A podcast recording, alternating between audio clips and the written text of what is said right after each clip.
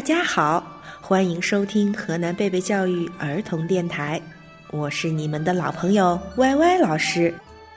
今天是正月十五元宵节，一大早我刚到幼儿园，就听到有两个小朋友为了元宵和汤圆儿吵了起来。一个宝贝说：“元宵节当然是吃元宵。”另一个小朋友不干了：“我们家就叫汤圆儿。”其实北方叫元宵，南方叫汤圆儿。汤圆儿是包出来的，元宵是滚出来的。好吧，不管是元宵还是汤圆儿，对于像歪歪老师这样的吃货来说，过节的时候有好吃的才最重要啊。好了，不说吃的了，我还是给大家讲一讲元宵节的由来和传说吧。元宵节在农历正月十五日，为三元日的上元，又称为上元节，是一年中的第一个月圆夜。此时在中国北方还是春寒时节，又是大年节的最后一天，庆祝活动都与光明、热闹有关，例如赏花灯、放烟火等，所以又称为灯节。记得去年元宵节，歪歪老师讲过东方朔和元宵姑娘的故事。其实，关于元宵节有很多有意思的传说。今天我就再给宝贝们讲一个吧。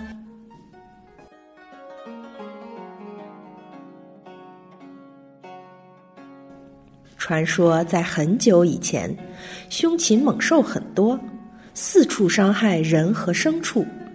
人们就组织起来去打他们。有一只神鸟因为迷路而降落人间，却意外的被不知情的猎人给射死了。天帝知道后十分震怒，立即传旨，下令让天兵于正月十五日到人间放火，把人间的人畜财产通通烧死。天帝的女儿心地善良，不忍心看百姓无辜受难。就冒着生命的危险，偷偷驾着祥云来到人间，把这个消息告诉了人们。众人听说了这个消息，犹如头上响了一个焦雷，吓得不知如何是好。过了好久，才有个老人家想出个法子。他说，在正月十四、十五、十六日这三天，每户人家都在家里张灯结彩。